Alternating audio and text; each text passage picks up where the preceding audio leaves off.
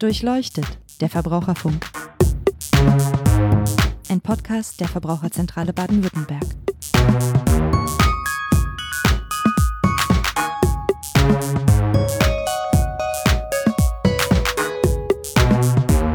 Hallo und herzlich willkommen zu Durchleuchtet der Verbraucherfunk, dem Podcast der Verbraucherzentrale Baden-Württemberg.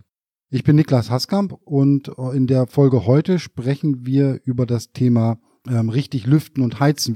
Wir haben in einer der letzten Folgen schon mal ausführlich über das Thema Schimmel, wie entsteht Schimmel in Wohnräumen gesprochen und da auch angekündigt, dass wir dann nochmal zum Thema Lüften und Heizen sprechen werden, ausführlich sprechen werden, weil Lüften und Heizen in dem Zusammenhang und auch sonst ein ganz wichtiges Thema ist.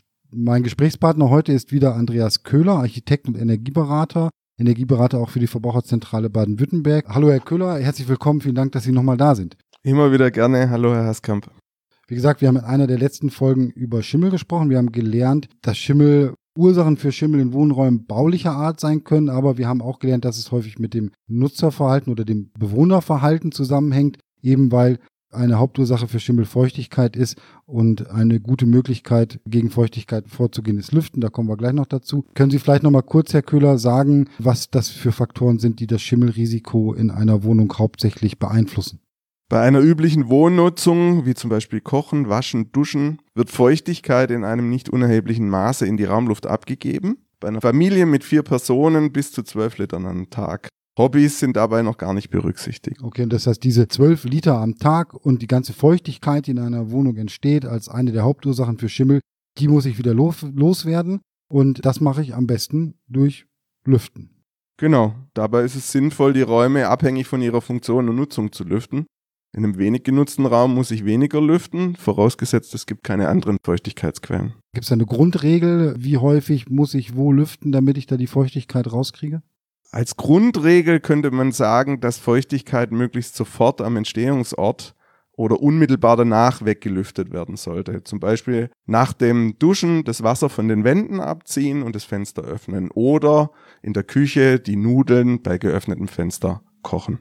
Ist es eben nicht möglich, das Fenster zu öffnen, dann ist es wichtig, die Türe zu schließen, damit sich diese feuchte Raumluft nicht in der Wohnung verteilt. Also wenn ich jetzt kein Fenster in der Küche habe, bei mir zum Beispiel, ich habe da noch einen, Wintergarten, einen alten, der sich an die Küche anschließt, soll ich die Luft dann darüber loswerden oder wie mache ich das am besten? Sie brauchen immer eine Öffnung, natürlich nach außen. Das kann natürlich in Ihrem Fall, im Zweifel lüften Sie erst den Wintergarten und vom Wintergarten dann nach außen. Aber das ist meines Erachtens immer noch besser, wie die feuchte Luft in der Wohnung zu verteilen, weil selbst wenn Sie jetzt da ein bisschen dann Tauwasser im Wintergarten haben, der Wintergarten ist ja wahrscheinlich ein unbeheizter Wintergarten, in dem sie sich vielleicht aufhalten, aber ja nicht schlafen zum Beispiel. Und deswegen würde ich sagen, ist es da einfacher. Außerdem, wenn es am Metall ist, können sie es ja abwischen. Okay, da wo Feuchtigkeit entsteht, direkt weglüften und in den Räumen, wo so durch meinen Aufenthalt oder das Schlafen kontinuierlich Feuchtigkeit aufbaut, wie lüfte ich denn die am besten? Also ich empfehle Lüften immer nach der OKK-Regel oft kurz und kräftig lüften. Idealerweise nach dem Querlüftungsprinzip. Dabei öffnet man gegenüberliegende Fensterflügel vollständig und sorgt kurzfristig für Durchzug. Kurzfristig heißt fünf Minuten, zehn Minuten? Wenige Minuten. Langen ist immer abhängig natürlich von der Raumgröße. Man kann sagen fünf Minuten, fünf bis zehn Minuten. Raumgröße oder wenn es äh, baulich sich anbietet, kann ich doch einmal den Wind durch die ganze Wohnung sausen lassen. Das ist auch gut, ja. Das OKK-Prinzip, soweit klar, oft kurz und kräftig. Das oft finde ich ein bisschen schwierig. Viele Leute sind ja gar nicht den ganzen Tag zu Hause. Morgens ist es hektisch, man kommt spät äh, von der Arbeit nach Hause oder sowas. Wie kriege ich das dazwischen oder gibt es da irgendwie für die speziellen Leute noch irgendeinen Tipp, wie man das machen kann? Also für diese Nutzung wäre zu empfehlen, morgens zu lüften, bevor man das Haus verlässt. Tagsüber sollte normalerweise die Luftfeuchtigkeit nicht so stark ansteigen, es sei denn, ich habe jetzt Wäsche aufgehängt oder ich habe eine andere feuchte Quelle, zum Beispiel einen Zimmerspringbrunnen oder ähnliches. Und dann würde man eben empfehlen, abends nochmal zu lüften, bevor man vielleicht zu Bett geht. In dem Fall würden zweimal vielleicht sogar auslangen. Ansonsten ist immer zu empfehlen, die Raumfeuchtigkeit mit einem handelsüblichen Hygrometer im Blick zu behalten. Zwischen 40 und 60 Prozent wäre so eine ideale Spanne. Und sobald diese 60 Prozent überschritten werden, sollte man lüften. Wenn am Tag eben mehrmals diese 60 Prozent überschritten werden, dann sollte man mehrmals am Tag lüften. Und ist das eben nicht der Fall, dann langt auch weniger. Wirklich ein guter und wichtiger Hinweis, gerade für diejenigen, für die das vielleicht unpraktisch ist, weil man selten zu Hause ist. Im Hygrometer kann man sich einen ganz guten Überblick verschaffen, wie ist es eigentlich um die Luftfeuchtigkeit in meiner Wohnung bestellt und dann kann man sich eben überlegen, wann und wie muss ich dann halt doch mal lüften. Ich nehme mal an, dass es da auch zwischen Alt- und Neubau ein paar Unterschiede gibt, weil ja gedämmtes Haus mit dichten Fenstern, Neubau und so weiter sich nochmal anders darstellt, vielleicht als ein Altbau, wo es eh schon ein bisschen zugiger ist. Prinzipiell gibt es Unterschiede, es sei denn, äh, wir reden über einen sanierten Altbau, der verhält sich dann eher wie ein Neubau. Bei den bestehenden Gebäuden ist es so, dass sie in der Regel nicht luftdicht ausgeführt sind. Das hat im Wesentlichen mit alten Dichtungen an den Fenstern oder den Übergang zwischen verschiedenen Baumaterialien zu tun. Auch der Schichtenaufbau in der Dachfläche ist da ganz entscheidend und es findet ein geringer Luftaustausch statt. Dieser ist allerdings bei weitem nicht ausreichend. An dieser Stelle sei erwähnt, dass es atmende Wände nicht gibt. Bei einer beidseitig verputzten Wand kann man durchaus von Luftdichtheit sprechen. Die Luftdichte, also das, was man dann als atmende Wand bezeichnet, ist dann eher das, was ich feststelle, wenn ich sage, es zieht. Ne? Und das ist dann aber eher nicht die Wand, sondern da kommt die Luft irgendwie durch undichte Fenster oder andere Stellen. Genau, durch Pfützen, durch Fugen, vielleicht auch durch komplizierte Geometrien, wo es gar nicht einfach ist, so Baumaterialien ohne, ohne Lücke aneinander zu fügen. Okay, das heißt, kleiner Vorteil für den Altbau, es fließt ein bisschen Luft, reicht aber nicht aus, oder kann man das so nicht sagen? Es findet eine gewisse Grundlüftung statt. Allerdings ist das natürlich auch ein ungewollter Wärmeverlust, weil warme Luft natürlich nach außen entweichen kann. Deswegen hat es schon seine Berechtigung, dass der Neubau luftdicht ausgeführt wird. Eigentlich spielt es aber keine Rolle, weil feuchte Raumluft immer abtransportiert werden muss und in einem luftdichten Gebäude muss eben mehr gelüftet werden. Also das ist die Herausforderung beim Neubau, wenn er luftdicht ist und ich nicht irgendwie noch eine Entlüftungsanlage, gibt es ja vielleicht auch installiert habe, dann muss ich mehr lüften unter Umständen. Genau, und das ist ja auch der Grund, warum die Lüftungsanlagen in Neubauten installiert werden, um, um das Lüften nutzerunabhängig zu machen beziehungsweise um einen notwendigen Luftwechsel unabhängig vom Nutzer sicherzustellen. Gleiches gilt auch für ein saniertes Bestandsgebäude. Nach einer Sanierung muss man deutlich mehr lüften wie davor. Die aktuellen Regelwerke und Normen berücksichtigen das. Zum Beispiel wird bei einem Fenstertausch die Erstellung eines Lüftungskonzepts gefordert. Leider wird es selten berücksichtigt. Was heißt denn Lüftungskonzept? Da steht dann drauf, wir empfehlen Ihnen dreimal am Tag OKK-Lüftung oder wie? Geht das? das wäre eine Handlungsempfehlung. Dazu bräuchte man kein Lüftungskonzept. Beim Lüftungskonzept geht es darum, in einer kleinen Simulation zu untersuchen, ob eine lüftungstechnische Maßnahme notwendig ist, um diese Lüftung zum Feuchteschutz zu gewährleisten. Und eine lüftungstechnische Maßnahme wäre jetzt zum Beispiel den Einbau einer Lüftungsanlage. Es gibt aber auch einfache Maßnahmen, die nicht so hohe Investitionen erfordern. Wichtig ist an der Stelle einfach nur die Aufklärung dass eben dieser feuchte Schutz nicht mehr gewährleistet ist. Auch hier komme ich wieder zurück aufs Hygrometer eigentlich. Ne? Also genau. das heißt, wenn da irgendwas verändert wurde oder ich neu in einer Wohnung bin, dann verschaffe ich mir am besten erstmal einen Überblick, wie es aussieht mit der Luftfeuchtigkeit und kann dann auch durch ja, probieren oder verändertes Lüftungsverhalten dahin kommen, dass ich das in den Griff kriege. Ja, genau. Ein typisches Problem ist zum Beispiel die Erneuerung der Fenster ohne gleichzeitiges Dämmen der Außenwände. Das Gebäude wird durch die neuen Fenster dichter, die Oberflächen der Außenbauteile bleiben aber kalt und dann entsteht in dieser Situation häufig wieder Tauwasser. Eine andere Frage, die mich schon seit Jahren umtreibt, weil ich da auch schon ähm, in der Vergangenheit schwierige Gespräche führen musste, ähm, das ist so die Frage Stoßlüftung oder Kipplüftung. Ich hatte immer ein bisschen das Gefühl, ich, ich oute mich jetzt mal, ich bin auch durchaus jemand, der das Fenster mal auf Kipp macht, aber ich hatte immer das Gefühl, Kipplüftung, nee, kann man gleich ganz sein lassen. Also bei dieser Frage muss man sich zuerst nochmal klar machen, was der Sinn des Lüftens ist. Nämlich der Luftaustausch in einem Raum in möglichst kurzer Zeit. Warum in kurzer Zeit? Weil andernfalls die angrenzenden Bauteile eben sehr stark auskühlen und ich dann sehr viel Energie aufwenden muss, um den Raum wieder auf Temperatur zu bringen. Also ganz klar, den Fensterflügel ganz aufmachen ist besser als das Fenster ständig zu kippen. Bei einem gleichzeitig geöffneten Fenster auf gegenüberliegenden Raumseiten spricht man von der Querlüftung. Die hatten wir ja schon ein paar Mal erwähnt und damit gelingt der Luftaustausch in wenigen Minuten. Aber besser Kipplüftung wie gar keine Lüftung. Danke. Auch mit der Kipplüftung können Sie das Luftvolumen in einem Raum austauschen. Es dauert eben unter Umständen mehrere Stunden. Okay, das ähm, nehme ich auf jeden Fall mit. Diese Information, die kann ich dann nochmal weitergeben.